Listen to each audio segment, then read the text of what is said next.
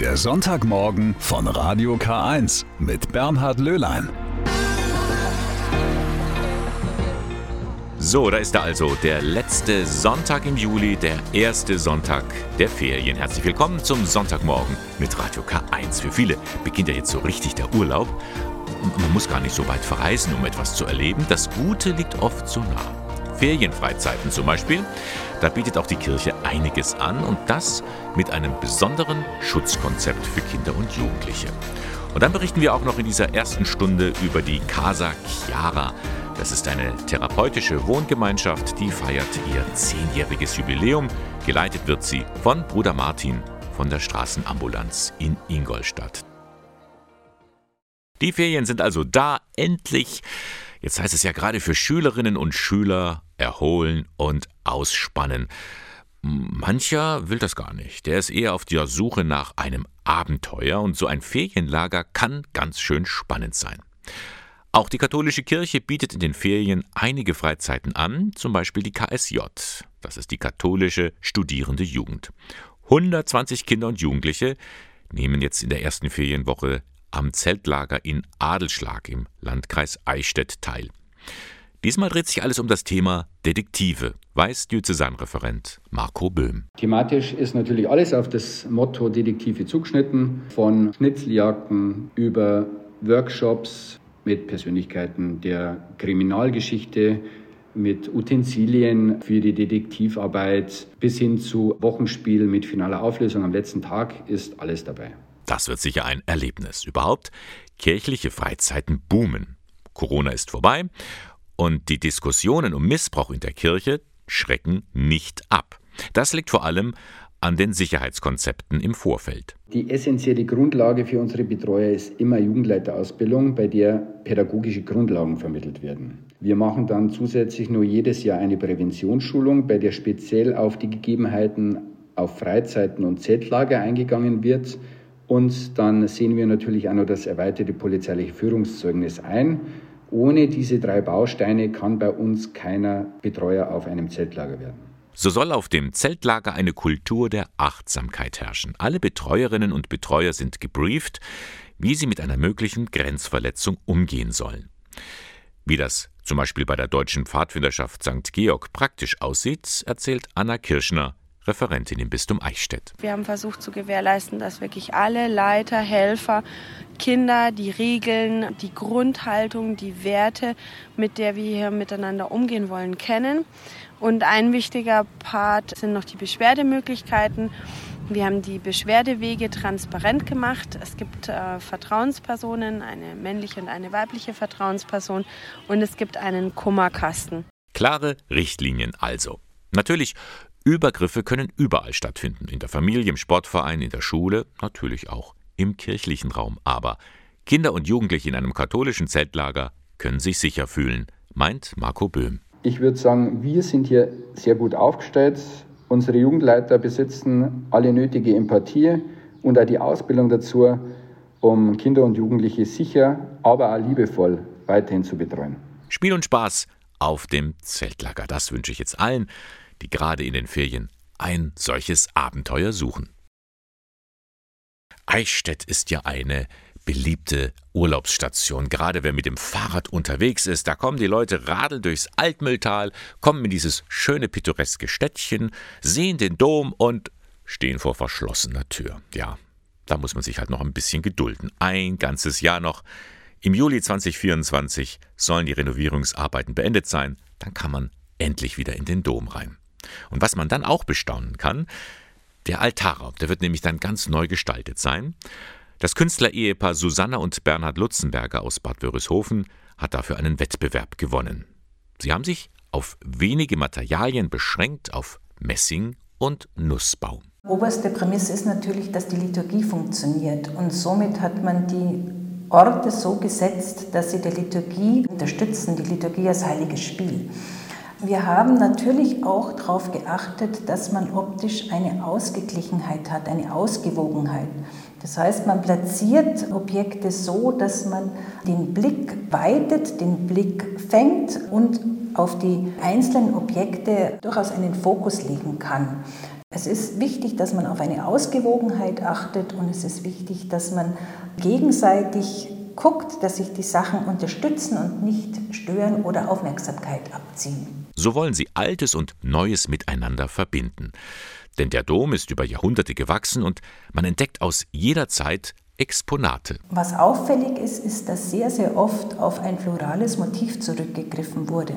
Somit ist es für uns genauso spannend, diesen roten Faden weiterzuziehen. Es ist einfach das Aufgreifen über die Jahrhunderte und die Weiterführung fanden wir sehr spannend. Und was wird man von dem Ehepaar Lutzenberger dann sehen? Den Ambo, die Sitze und vor allem den neuen Osterleuchter. Der ist transportabel. Es gibt meistens zwei Plätze. Also beim Taufstein steht er auch. Und der Osterleuchter hat einen kleinen Sockel, sodass man ihn von hinten besser sieht. Da steht er auf dem Sockel und beim Taufstein wird er sozusagen ein bisschen kürzer sein, damit er da auch gut in der Proportion dazu passt. Das Künstlerehepaar Lutzenberger und Lutzenberger hat also den Wettbewerb gewonnen für die Altargestaltung im Eichstätter Dom. Da haben ganz viele mitentschieden, auch von der Pfarrei. Also es ist eine breite Basis. Das war nicht immer so, was die Ausgestaltung des Doms betrifft. In diesem Fall aber haben ganz viele an der Entscheidung mitgewirkt.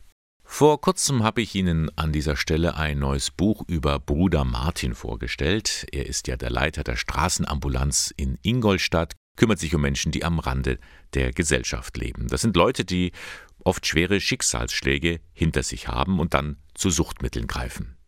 Das kann einem schon aus der Bahn werfen. Das geht manchmal schneller, als man denkt. Ihnen wird also geholfen bei der Straßenambulanz in Ingolstadt, aber nicht nur dort in der Moritzstraße, sondern auch in Offenbau. Denn dort hat die Straßenambulanz eine therapeutische Wohngemeinschaft eingerichtet und heute kann sie ihr zehnjähriges Jubiläum feiern. Wie diese therapeutische Einrichtung aussieht, das weiß Harry Heckel. Bodo fährt regelmäßig mit der Straßenambulanz Ingolstadt zur Casa Chiara. Die therapeutische Wohngemeinschaft befindet sich in Offenbau in der Nähe von Talmessing am Rande des Naturparks Altmühltal. Bodo arbeitet oft im Gewächshaus. Die Casa Chiara und ihr therapeutisches Angebot sind genau das Richtige für ihn. Gerade unser Gelände, das gefällt mir so gut mit den Schafe und die Ziegen. Ja, es ist ja nicht bloß das Gewächshaus, es sind ja auch mehrere Tiere hier, die Hühner und alles. Und das gefällt mir. Und ich wollte so sagen, dass wir eine gute Zusammenarbeit haben. Alle Leute, die wir hier sind. Das körperliche Arbeiten in der Natur und die Pflege des Gewächshauses stehen im Gegensatz zu seinem früheren Job. Diesen kann er schon seit ein paar Jahren nicht mehr ausüben. Sein Leben hatte sich damals schlagartig geändert. Mein Beruf, der war oder ist noch Maurer, aber durch meinen Herzinfarkt darf ich das nicht mehr ausüben. Ich kann jetzt noch drei Stunden arbeiten. Wo ich aufgehört habe mit dem Trinken, ging es mir viel besser. In der Casa Chiara packen alle mit an. Wichtig ist es, erst einmal einen strukturierten Tagesablauf zu schaffen. Allerdings soll kein Stress oder Druck aufgebaut werden, auch wenn die Arbeitstage relativ lang sind. Also wir kommen halt an, dann gibt es Arbeitseinteilung, dann werden Tiere versorgt, die kommen immer als erstes, die Hühner, dann einen Hühnerstall sauber machen, da drinnen halt. Dann wird das Essen gemeinsam vorbereitet, dann essen wir und dann schaut man halt, was noch zu machen ist. Gartenarbeit draußen, wenn Sie haben es ja schon gesehen, Blumen gießen, also die Grunddinger sind immer gleich und was halt dann noch auffällt. Durch die geregelten Tagesabläufe finden Menschen, die in Schieflage geraten sind, wieder zu sich selbst. Für sie ist es nicht einfach, dem Tag eine Struktur zu geben. Es braucht sehr viel Geduld, um alltägliche Dinge wieder selbst zu organisieren. Oliver Markgraf und Bruder Martin sind tageweise abwechselnd vor Ort, um die Besuchenden in ihrem Tagesablauf zu unterstützen. Also das ist so, dass die Leute auch wieder so äh, Selbstwertgefühl erleben bei sich selber, dass sie zu was Nutze sind. Also wir haben hier verschiedene Tätigkeiten, einfache Tätigkeiten und da findet jeder so seine Nische, wo er sich verwirklichen kann auch und ist dann stolz, dass er was fertiggebracht hat. Ja, also das ist, denke ich, ein ganz wichtiger Punkt. Die Casa Chiara und die Straßenambulanz in Ingolstadt bestehen aber nicht nur aus Arbeit. Ein wesentlicher Aspekt, um den Menschen zu helfen, ist auch eine sinnvolle Freizeitgestaltung. Gestern war zum Beispiel Grilltag. Da haben wir gegrillt mit einer großen Gruppe. Oder wir machen Ausflüge, wir gehen in den Zoo nach Nürnberg. Also verschiedene Aktivitäten. Das ist auch wichtig, eine sinnvolle gestaltete Freizeit anzubieten. Nicht irgendwo nur rumhängen, nur am Handy rumhängen den ganzen Tag. Die Casa Chiara als Projekt der Straßenambulanz Ingolstadt bietet eine Auszeit vom städtischen Alltag und ist gleichzeitig ein Ort zum Anpacken. Hier steht das therapeutische Angebot im Vordergrund und die Menschen. Und das kann also gefeiert werden. Heute das zehnjährige Jubiläum in Offenbau. Das liegt gleich bei Talmessing in Mittelfranken. Um 13 Uhr geht's los, bis 17 Uhr viel Musik und Unterhaltung. Und es gibt dann auch eine Führung durch die therapeutische Wohngemeinschaft. Vielleicht schauen Sie mal vorbei. So, was haben Sie denn heute Vormittag noch so vor? Wach sind Sie ja schon. Vielleicht haben das gerade die Kinder geschafft. Wie wäre es dann mit einem gemeinsamen Ausflug ins Grüne? In den Piuspark in Ingolstadt zum Beispiel. Denn dort beginnt so in gut einer Stunde, also um 10 Uhr, ein Familiengottesdienst. Treffpunkt ist der Wasserspielplatz. Mehr weiß Simone Lehrer, Gemeindereferentin der Ingolstädter Pfarrei St. Pius. Die Familien dürfen sich auf einen Kindergottesdienst rund um das Thema Biene freuen. Es wird gemeinsam gesungen, gebetet und gebastelt. Danach wollen wir alle gemeinsam im Piuspark picknicken. Dazu bitte Decken, Essen und Trinken mitbringen. Natürlich gibt es auch Honig für alle zum Probieren. Apropos Honig. Um 12 Uhr können dann alle bei den Bienenständen vom Inka-Verein mehr über das fleißige Insekt erfahren. Die Kinder dürfen also live erleben, wie die Bienen leben, welche wichtige Aufgabe sie in unserer Schöpfung haben und wie aus Nektar Honig wird. Damit auch wirklich niemand gestochen wird, bekommen die Kinder dazu Imkeranzüge angezogen. Kinderkirche on Tour sozusagen. Ein tolles Angebot des Seelsorgeteams von St. Pius. Einfach mal rausgehen. Wir wollen uns als Kinderkirche nicht in unserer Pfarrei verstecken, sondern wir wollen in die Lebenswelt der Kinder und Familien, ihren Familienalltag gehen und gerade nicht immer erwarten, dass sie zu uns kommen, also zu uns in die Kirche. Ohne Bewegung und Offenheit kann man eben niemanden erreichen. Sagt Gemeindereferentin Simone Lehrer. Die Kinderkirche heute um 10 Uhr am Wasserspielplatz im Ingolstädter Piuspark. Herzliche Einladung. Er zählt immer noch zu den beliebtesten Fächern an den Schulen, der Religionsunterricht. Dabei werden die Stimmen immer lauter, die sagen, die Kirche habe an den Schulen nichts verloren. Wer aber näher hinschaut, wird schnell sehen, die Kirchen unterstützen die Schulen gerade da, wo es um Fragen geht, die man so mit reinem Fachwissen nicht beantworten kann. Das herauszustellen, das ist eine Aufgabe für den neuen Leiter der Abteilung Schulen und Bildung im Bistum Eichstätt. Das ist Markus Moder, soeben ist diese Personalie bekannt geworden und schon ist er hier bei mir im Studio. Schönen guten Morgen, Herr Moder. Grüß Gott, Hallölein. Ja, herzlichen Glückwunsch erstmal zu dieser neuen Stelle. Das ging ja alles recht schnell, oder? Ratzefatze hätte ich beinahe gesagt, ist es gegangen. Die Ausschreibung war ja sehr spät im Schuljahr und dann auch gleich eigentlich für den ersten Neunten angedacht.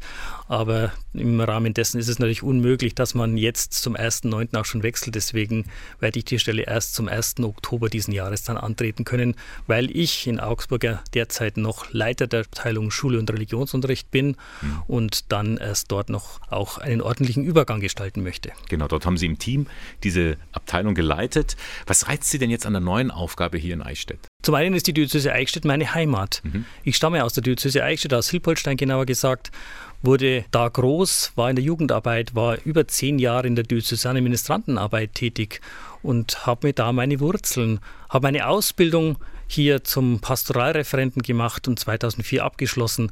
Und aus dem Grund zieht es mich zurück in meine diözesane Heimat. Und ich wohne nach wie vor in Ingolstadt, habe auch die Diözese wohnortmäßig noch nie verlassen.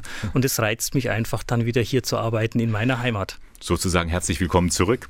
Ein wichtiger Punkt, den Sie jetzt angreifen werden, das ist ja die Abwicklung der katholischen Schulen. Es wurde ja bekannt gegeben, Aufgrund von Sparmaßnahmen wird sich das Bistum Eichstätt von seinen Schulen trennen, sucht noch nach einem neuen Träger und jetzt müssen Sie das Werk eigentlich vollenden. So ist es. Die Entscheidung wurde vor meiner Zeit jetzt gefallen und wird auch nicht mehr revidiert. So ist es. Und ja, es gilt jetzt einen Übergang zu gestalten und von dem her gesehen bin ich gespannt, was mich in den Gesprächen erwarten wird. Ja.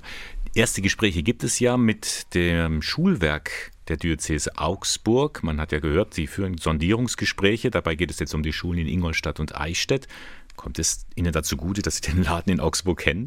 Also zum einen ist natürlich die Abteilung Schul- und Religionsunterricht anders als in Eichstätt getrennt vom sogenannten Schulwerk der Diözese Augsburg. Selbstverständlich gibt es auch Schnittmengen mit dem diözesanen Schulwerk und von dem her kenne ich sowohl den Leiter als auch die Mitarbeitenden dort sehr gut. Das heißt, die Gespräche können in einem sehr vertrauten Rahmen stattfinden. Man kennt sich. Sind wir gespannt. Das alles ist ergebnisoffen, deswegen können wir ja an dieser Stelle auch noch nicht viel sagen. Sie haben ja als Leiter der Abteilung Schule und Bildung im Bistum Eichstätt ja auch noch ganz andere Aufgaben. Was wären das zum Beispiel? Es gehört die Medienpädagogik dazu.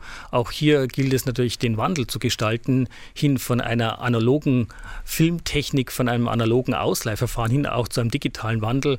Ich merkte es bei mir in der Abteilung in Augsburg, wo immer wieder die Lehrkräfte schon auf diese neuen Formate äh, zugegangen sind, wo sie gesagt haben, diese Streamen, diese Link, die wir, Links, die wir zur Verfügung haben, wo wir einfach im Unterricht auch Schülern die Links senden können, ist eine wahnsinnige Erleichterung. Medienarbeit, die Sie ansprechen, ähm, ist ja auch ein ganz bestimmter und spezieller Teil der allgemeinen Erwachsenenbildung. Korrekt. Und deswegen gehört auch der Fachbereich Erwachsenenbildung eben zur Abteilung Schule und Bildung.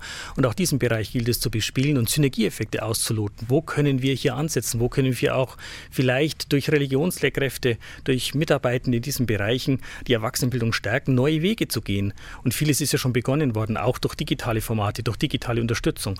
Und da gilt es weiterzubauen. Und ich bin gespannt und freue mich einfach auch, die Mitarbeiter zu hören, ein Hörender zu sein. Und äh, Sie haben es angesprochen, äh, Lehrer, Lehrkräfte, Religionsunterricht in unserer Zeit. Ist das nicht ein überholtes Modell?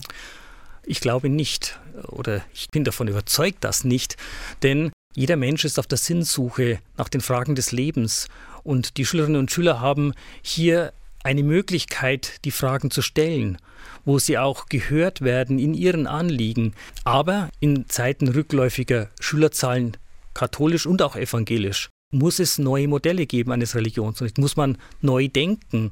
Und diese Denkmodelle, die müssen jetzt angedacht werden, um auch den Religionsunterricht oder ich ergänze, weil das mir wichtig ist, der Bereich Religion an der Schule mit Schulpastoral, Krisenseelsorge im Schulbereich, Ganztagsbildung, schulische Inklusion, dass diese Bereiche mit bespielt werden. Und da sind wir ein starker Player.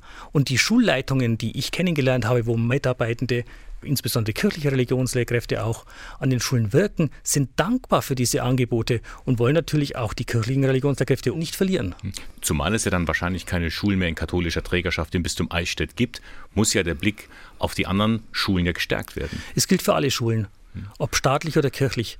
Wir müssen als Kirche an allen Schulen präsent bleiben und durch unser Know-how dort den Schülerinnen und Schülern, den Lehrkräften, aber auch den Verwaltungsmitarbeitern beistehen, da sein für sie, was Kirche ja ausmacht. Wir sind für den Menschen da. Und das wäre eben der Mehrwert, wenn Kirche in den Schulen präsent ist. Korrekt, aber nicht allein durch kirchliche Mitarbeitende, durch kirchliche Religionslehrkräfte. Wir müssen auch schauen, dass wir staatliche Religionslehrkräfte mit einbinden, die aufgrund ihres christlichen Hintergrundes, ihrer Biografie überzeugte Menschen sind, dass sie das weitertragen wollen. Und diese gilt es zu qualifizieren und zu begleiten. Ich sehe schon, da kommen viele Aufgaben auf Sie zu. So ist es. Ihnen wird bestimmt nicht langweilig werden. Was ist denn Ihr Wunsch für die Zukunft, etwas näher gesagt, für die nächsten Tage und Wochen? Also für die nächsten Tage gilt es erstmal ordentlich einen Übergang in Augsburg abzuschließen. Das Zweite ist jetzt auch mal Sommerurlaub zu haben, denn Erholung gehört dazu. Und dann mit neuer Tatkraft im September noch die letzten Schritte in Augsburg zu gehen und dann mit großem Elan am 1.10. hier in Eichstätt zu beginnen. Dafür alles Gute und danke für das Gespräch. Vielen Dank, Herr Lüllein.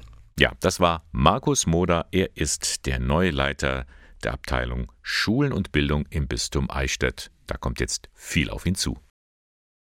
Was macht eigentlich ein gutes Zusammenleben aus, in der Familie, am Arbeitsplatz oder in der Gesellschaft? Was sorgt dafür, dass wir miteinander klarkommen? Tja, das sind durchaus entscheidende Fragen, gerade in einer Zeit, wo wir vielen Konflikten ausgesetzt sind. Die 52-jährige Petra Haider aus Weißenburg hat da so ein Geheimrezept. Die eigene Überzeugung ist, dass wenn wir alle miteinander zusammen uns sozial engagieren, glaube ich, leben wir alle viel besser und viel leichter. Aha, soziales Engagement also. Petra Haider geht da mit gutem Beispiel voran. Sie ist eine ehrenamtliche rechtliche Betreuerin. Vom Betreuungsgericht ist sie dazu bestellt worden, sich für drei Menschen zu kümmern. Ich habe zwei zu betreuende, die sind körperlich und geistig behindert von Geburt an. Und ich habe eine, die ist jünger wie ich und leidet an Schizophrenie. Sie sagt, das Leben kann einem manchmal übel mitspielen. sodass man darauf angewiesen ist, dass andere für einen Dinge erledigen. Darum möchte sie ihre Klienten unterstützen, weil diese dazu nicht mehr in der Lage sind. Ich kümmere mich eigentlich um ja so gut wie alles, ob das jetzt Behördengänge sind, ob das Bankgeschäfte sind, ob das die Gesundheitssorge ist, eigentlich um alles, weil die Menschen ja selber nicht mehr in der Lage dazu sind. Leicht ist das nicht. Petra Haider braucht für ihr Engagement oft Geduld und ein gutes Fingerspitzengefühl, vor allem bei rechtlichen Unsicherheiten. Da steht ihr die hauptberufliche Betreuerin Sigrid Planner von der Caritas zur Seite. Die ist sehr angetan von ihren Kolleginnen und Kollegen, die das ehrenamtlich machen. Sie sind eine große Entlastung. Wir wünschen uns natürlich mehr ehrenamtliche Betreuer, weil das uns zum Teil auch entlastet von diesen einfachen Fällen, die eigentlich guten Ehrenamtlicher erführen könnte, wo die Sachen grundsätzlich geregelt sind, aber es einfach weitergeführt werden muss, einmal im Jahr vielleicht ein Verlängerungsantrag gestellt wird und in erster Linie auch so ein persönlicher Kontakt im Raum steht. Also das würde uns schon sehr freuen, wenn da einfach Ehrenamtliche da wären, die sagen, wir könnten das machen. Das würde uns ganz, ganz viel helfen auch. Allerdings Immer weniger Menschen sind bereit, eine solche längerfristige Tätigkeit zu übernehmen. Die Hemmschwelle scheint groß zu sein. Mal im Seniorennachmittag helfen, das machen die schon, aber sich dauerhaft an jemanden zu binden, wird immer schwieriger. Darum hofft sie, dass sich weitere verantwortungsvolle Menschen finden, Menschen wie Petra Haider. Und sie rät einer Person, die an diesem Ehrenamt interessiert ist, dass sie viel Geduld braucht, gute Nerven und immer die Ruhe bewahren weil man dann vielleicht doch oft mal irgendwelche Briefe kriegt, was zu beantragen hat, Fristen einzuhalten sind, manchmal durchzuschnaufen, wenn man nicht weiß, wo fange ich jetzt eigentlich an. Und die Betreuungsstellen, die sind eigentlich alle immer sehr bemüht, uns Ehrenamtlichen dann weiterzuhelfen. Und wenn Sie sich für ein solches Ehrenamt interessieren, als rechtliche Betreuerin, klicken Sie einfach mal rein ins Internet unter caritas-kreisstellen.de finden Sie den richtigen Ansprechpartner. Man sieht sie immer wieder an Bahnhöfen oder im Zug, als Gruppe in der Stadt oder beim Einkaufen. Menschen, die nicht miteinander sprechen, sondern sich mit eigenartigen Zeichen und mit ausgeprägter Mimik verständigen. Eigenartig für Außenstehende, für Hörende, denn diese Zeichen sind Gebärden. Menschen, die nicht hören können, haben eine eigene Sprache, die Gebärdensprache. Und wenn sie so mit den Händen kommunizieren, da fühlen sie sich schon mal von den Umstehenden beobachtet, meint Stefanie Kuppe aus Ingolstadt. Manchmal stehen Leute da und starren uns an. Also mittlerweile haben wir uns so dran gewöhnt, dass wir das einfach ignorieren. Stefanie Kuppe hat als Kind einen Gehörsturz gehabt. Seitdem kann sie nur noch mit Hilfe eines Cochlea-Implantats im Kopf hören. Das Implantat macht es, dass ich dann wieder hören kann und das Sprachverständnis wieder verstehe. Also habe, was ich vor dem Hörsturz schon hatte. Also wenn man ein Cochlea-Implantat hat, heißt es nicht, also dass man hundertprozentig verstehen kann, aber man hört viel mehr, besser, ja. Hörende und Nichthörende, sie leben manchmal in getrennten Welten. Um diese zu überwinden, gibt Kuppe Kurse in Gebärdensprache. Mit Übungen bekommen die Teilnehmenden ein Gefühl für diese Sprache. Was sie da genau lernen, ist, dass die dann nach zehn Kursen eine kleine Kommunikation mit den Gehörlosen durchführen können. Da wird sehr viel mit Mimik gearbeitet. Also, und die Grammatik ist auch ganz anders als die Lautsprache. Der nächste Grundkurs beginnt im September. Er wird veranstaltet von der Pastoral mit und für Menschen mit Behinderung im Bistum Eichstätt. Der Kurs richtet sich an Normalhörende und Ertaubte sowie an Menschen, die beruflich, familiär oder einfach aus Interesse die Gebärdensprache erlernen möchten. Alfred Grimm, Diözesanverantwortlicher für Behindertenpastoral, erhofft, dass sich auch Leute aus Ämtern oder Krankenhäusern anmelden. Damit überall Menschen sich mit der Sprache grundsätzlich helfen können, wenn der Bedarf da ist. Und in den meisten Fällen ist keine Dolmetscherin schnell zu bekommen. Man muss also etwas von der Sprache verstehen, man muss die Grammatik wissen. Und auch wenn man nicht alle Wörter kann, das ist kein Problem. Wichtig ist, dass man grundsätzlich mit der Situation in verschiedenen Fällen umgehen kann. Was mit einem solchen Kurs dann auch geschehen kann, es werden Unsicherheiten abgebaut und Vorurteile. Das geht nur in der gegenseitigen Wertschätzung, in der gegenseitigen Begegnung, in Offenheit füreinander. Und dann, denke ich, merken beide Seiten, man muss keine Angst haben voreinander. Der andere Mensch, der respektiert mich, der hält mich für wichtig, der hält mich für wertvoll, der hält mich für voll. Genau das wünscht sich auch Stefanie Kuppe von den Hörenden dass wir uns dann besser akzeptieren können und einfach, dass sie vielleicht auch mal versuchen, die Gebärdensprache zu lernen, damit wir eine schöne Brücke bauen können. Also dann beide Seiten entgegenkommen können.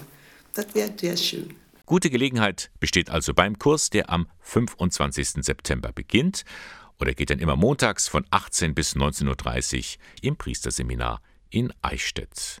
Wenn Sie mehr erfahren wollen, einfach eine E-Mail schreiben an behindertenpastoral.bistum-eichstätt.de. Wenn wir Requiem hören, dann denken wir im ersten Moment weniger an die Zugspitze oder an einen Gletscher. Aber genau das ist jetzt passiert. Mit einem ökumenischen Gottesdienst haben evangelische und katholische Christen Abschied genommen von einem sterbenden Gletscher, sagt Pastoralreferent Florian Hammerl. Er ist Tourismusseelsorger für das Werdenfelser Land. Und es ist einfach zunächst mal ein Verlust, dass äh, ein Stück vom ewigen Eis offensichtlich doch nicht ewig ist und sichtbar und spürbar kleiner wird. Und diesem Entsetzen, dieser Trauer wollten wir äh, zunächst durch besonders gestalteten Gottesdienst, durch ein Requiem Ausdruck verleihen.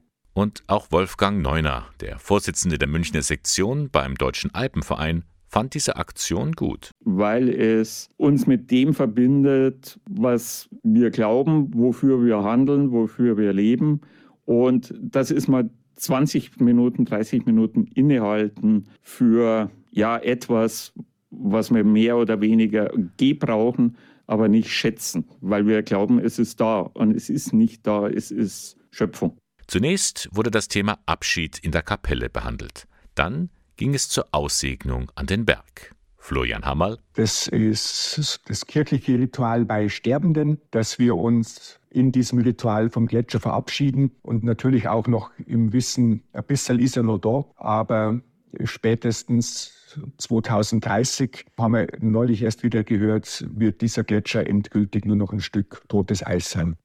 Mit dieser Aktion wollte man Gefühle zum Ausdruck bringen, Gefühle der Trauer. Aber nicht nur das. Wir haben oft gemerkt, wenn Menschen sterben und die Familie nimmt Abschied vom Sterbenden, wie die Lebenden dann näher zusammenwachsen. Auch um das geht es uns, dass die naturverbundenen Menschen sich nicht jetzt als Einzelkämpfer dann verstehen oder dass man ohnmächtig allein dasteht, sondern dass man merkt, es sind eigentlich ganz viele Menschen, denen die Natur wichtig ist.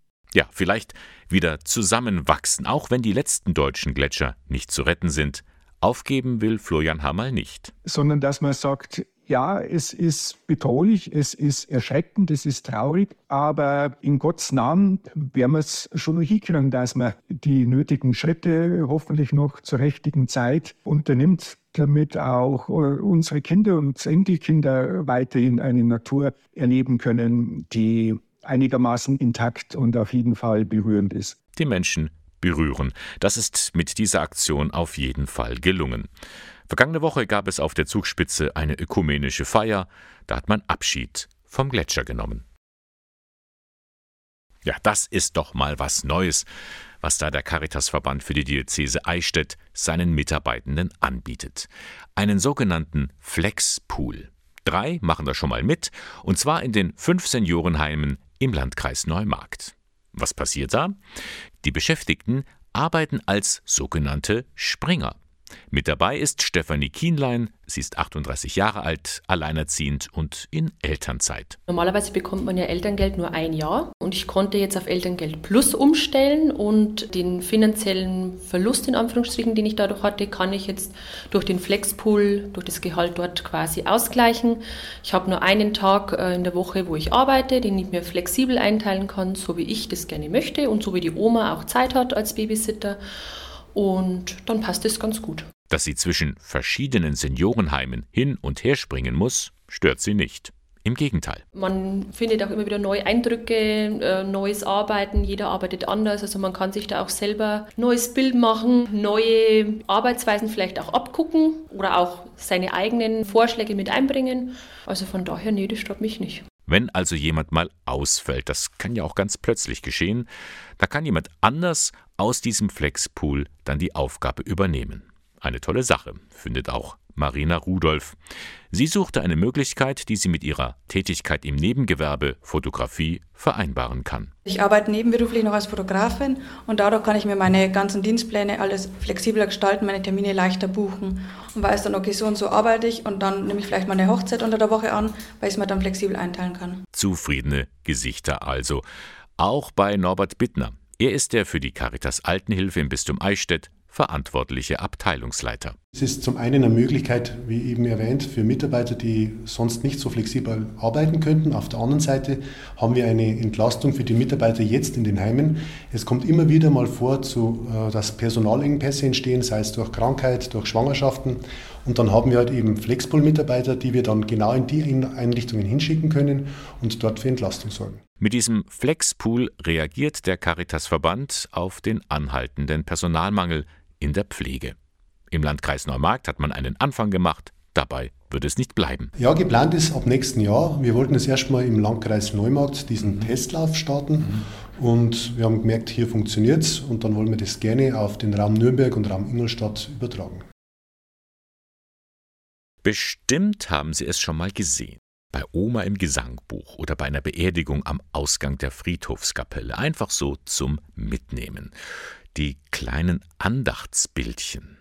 So groß wie eine halbe Postkarte mit einem Kreuz, der Madonna oder betenden Händen von Dürer drauf. Dazu ein Bibelzitat oder ein kurzes Gebet. Die Diözesanbibliothek in Rottenburg am Neckar besitzt Zehntausende dieser kleinen Bildchen und hat sie jetzt zum ersten Mal ausgestellt. Und die Besucher sind begeistert. Ich habe die als Kind auch in meinem Gebetbuch gehabt und ja, habe mir manchmal auch die Zeit im Gottesdienst damit vertrieben.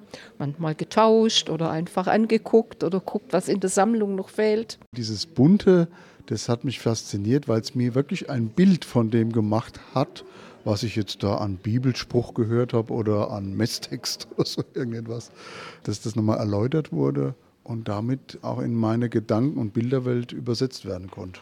Ein Bild religiösen Inhalts zur persönlichen Andacht. So in etwa lautet die kürzeste Definition für diese Andachtsbildchen, mit denen sich Petra Neugebauer in der Diözesanbibliothek beschäftigt. Die sind entstanden letztlich, dass man aus der Buchmalerei, wo man die Bilder ja nicht herumtragen konnte, etwas wollte, was man bei sich tragen konnte, was der persönlichen Andacht diente oder auch zum Beispiel zum Verteilen, was Wanderprediger verteilt haben, wenn die in die Gemeinden gingen zur Erinnerung und dass die Leute einfach was hatten, wo sie draufschauen konnten. Sozusagen eine Kapelle to go, entstanden in den Frauenklöstern im 14. Jahrhundert. Manchmal dienten sie auch als Spendenquittung für die Taufe eines Heidenkinds in der Mission oder als Erinnerung an die Erstkommunion oder vielleicht sogar eine absolvierte Wallfahrt. In Altötting beispielsweise wurden im Jahr 1840 10.000 solcher Andachtsbildchen verschenkt, die dann auch wieder weiter verschenkt wurden. Wenn man die Bildchen umdreht, dann steht nämlich ganz oft drauf von deiner lieben Freundin sowieso von deiner Mutter. Also man hat die sich augenscheinlich geschenkt gegenseitig mit einer kleinen Widmung hinten drauf und das finde ich sehr schön. Und trotz Reformation ist das kein rein katholischer Brauch, wie die Andachtsbildchenforscherin belegen kann. Es gibt auch mit den Fleiß-Luther-Bildchen auch augenscheinlich evangelische Ausprägungen. Was es bei dem Evangelischen eher gibt, sind zum Beispiel so Glückwunschkarten zur Konfirmation. Wenn man das anschaut, so auch aus dem ausgehenden 19., Anfang 20. Jahrhundert, die haben oft auch diese Motive, die wir von den Kommunionandenken, von diversen Bildchen, die haben natürlich keine Maria oder sowas drauf, aber vielleicht ein Schutzengel, der den Konformanten beschützt oder dergleichen. Da haben wir auch so ein kleines Konvolut mal in einem Nachlass gefunden.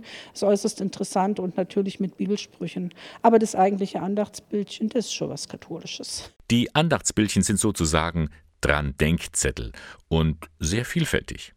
In der Sammlung der Diözesanbibliothek in Rottenburg finden sich gestickte Heiligendarstellungen, ein Sterbebildchen von Franz Josef Strauß und als kuriose Zutat der frühen Hausapotheke sogenannte Schluckbildchen. Das sind ganz, ganz kleine Bildchen, die wurden auf so Bögen gedruckt und dann mit dem entsprechenden Motiv eines Heiligen oder auch einem Symbol für eine Krankheit, für irgendwas. Und die hat man tatsächlich gegessen. Die gehört dann in die Hausapotheke. Also die heilige Apollonia zum Beispiel wird angerufen gegen Zahnschmerzen. Dann hat also der Patient das Schluckbildchen der heiligen Apollonia verzehrt. Und so haben ja die verschiedenen Heiligen verschiedene Patrozinien. Und ähm, da gab es eine unheimliche Menge, von denen halt natürlich leider aus verständlichen Gründen wenig nur erhalten ist, weil sie sind halt verzehrt worden. Aber man nahm die auch zum Beispiel, konnte man auch im Stall über die Tür nageln, um äh, Unheil und Krankheit von den Tieren fernzuhalten und dergleichen Dinge. Wie heißt es so schön? Ein Bild sagt mehr als tausend Worte. Und manchmal bewirkt es auch mehr. Die Skizzers Sisters I Don't Feel Like Dancing, damit geht der Sonntagmorgen von Radio K1 zu Ende. Wir blicken nochmal zurück. Ganz am Anfang der Sendung habe ich zur Urlaubszeit die katholischen Ferienlager vorgestellt und die haben ja alle ein besonderes Schutzkonzept, damit Übergriffe so weit wie möglich verhindert werden. Jugendreferent Marco Böhm sagt, auf einem katholischen Zeltlager können sich Kinder und Jugendliche sicher fühlen. Ich würde sagen, wir sind hier sehr gut aufgestellt. Unsere Jugendleiter besitzen alle nötige Empathie und auch die Ausbildung dazu, um Kinder und Jugendliche sicher, aber auch liebevoll weiterhin zu betreuen. Und dann ist ja auch von einem zehnjährigen Jubiläum die Rede gewesen, denn so lange gibt es schon die Wohngemeinschaft Casa Chiara in Offenbau. Das Ganze gehört zur Straßenambulanz in Ingolstadt die von Bruder Martin geleitet wird. Also das ist so, dass die Leute auch wieder so äh, ein Selbstwertgefühl erleben bei sich selber, dass sie zu was Nutze sind. Also wir haben hier verschiedene Tätigkeiten, einfache Tätigkeiten und da findet jeder so seine Nische, wo er sich verwirklichen kann auch und ist dann stolz, dass er was fertiggebracht hat. Ja, also das ist, denke ich, ein ganz wichtiger Punkt. Und dann habe ich Ihnen auch noch einen neuen Mann im Bistum Eichstätt vorgestellt. Markus Moder ist der neue Leiter der Abteilung Schulen und Bildung in der Diözese. Er wird also unter anderem auch für den Religionsunterricht an den Schulen in der Diözese Eichstätt zuständig sein. Für ihn ist der Religionsunterricht alles andere als ein Auslaufmodell. Jeder Mensch ist auf der Sinnsuche nach den Fragen des Lebens und die Schülerinnen und Schüler haben hier eine Möglichkeit, die Fragen zu stellen, wo sie auch gehört werden in ihren Anliegen.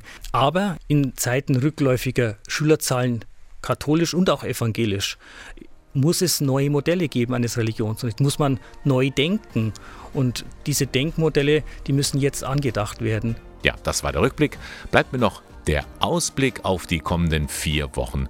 Da gibt es bei uns hier eine kleine Sommerpause im August. Keine Angst, der Sonntagmorgen läuft weiter, aber etwas abgespeckt mit viel Musik und einer interessanten Geschichte, denn wir lassen den Jakobsweg noch einmal so richtig lebendig werden und gehen im Geiste sozusagen mit in den kommenden vier Wochen. Das war's für heute. Das war der Sonntagmorgen von Radio K1. Moderation und Redaktion der Sendung Bernhard Löhlein. K1 finden Sie in Eichstätt in der Luitpoldstraße 2. Ihnen einen schönen Sonntag und, wenn Sie frei haben, eine schöne Urlaubszeit. Alles Gute.